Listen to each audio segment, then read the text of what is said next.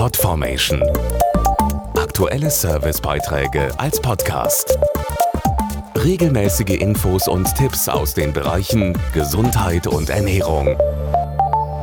Es ist unser wichtigstes Organ, das Herz.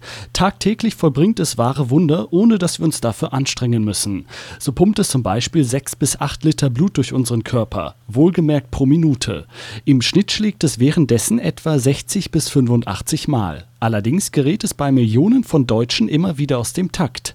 Das kann auf Dauer gefährlich sein und beispielsweise einen Schlaganfall auslösen. Die Weltherzrhythmuswoche, die vom 21. bis 27. Mai stattfindet, hat sich zum Ziel gesetzt, Herzrhythmusstörungen stärker ins öffentliche Bewusstsein zu rücken. Die häufigste Form von Herzrhythmusstörungen ist das sogenannte Vorhofflimmern, das Professor Stefan Willems, Direktor der Kardiologie eines Herzzentrums, beschreibt. Vorflimmern bedeutet, die Vorhöfe schlagen ganz unregelmäßig, unkoordiniert, sie flimmern. Das führt dann zu einem unregelmäßigen Puls.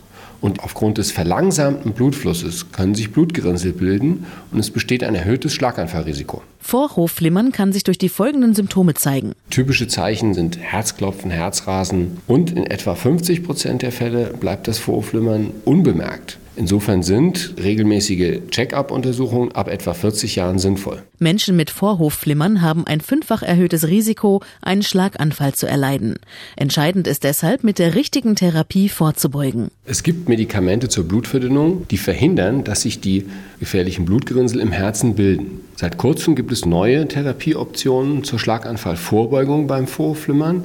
Und diese haben gegenüber der bisherigen Therapie den Vorteil, dass sie wirksamer und sicherer sind. Welche Therapie nun in Frage kommt, muss der Patient mit dem behandelnden Arzt besprechen. Die Weltherzrhythmuswoche will deutlich machen, dass Herzrhythmusstörungen sehr ernst zu nehmen sind, denn allein durch das Vorhofflimmern erleiden in Deutschland jedes Jahr rund 40.000 Betroffene einen Schlaganfall. Sprechen auch Sie mit Ihrem Arzt darüber und beugen Sie rechtzeitig vor. Mehr Infos zum Thema im Internet auf www.vorhofflimmern.de.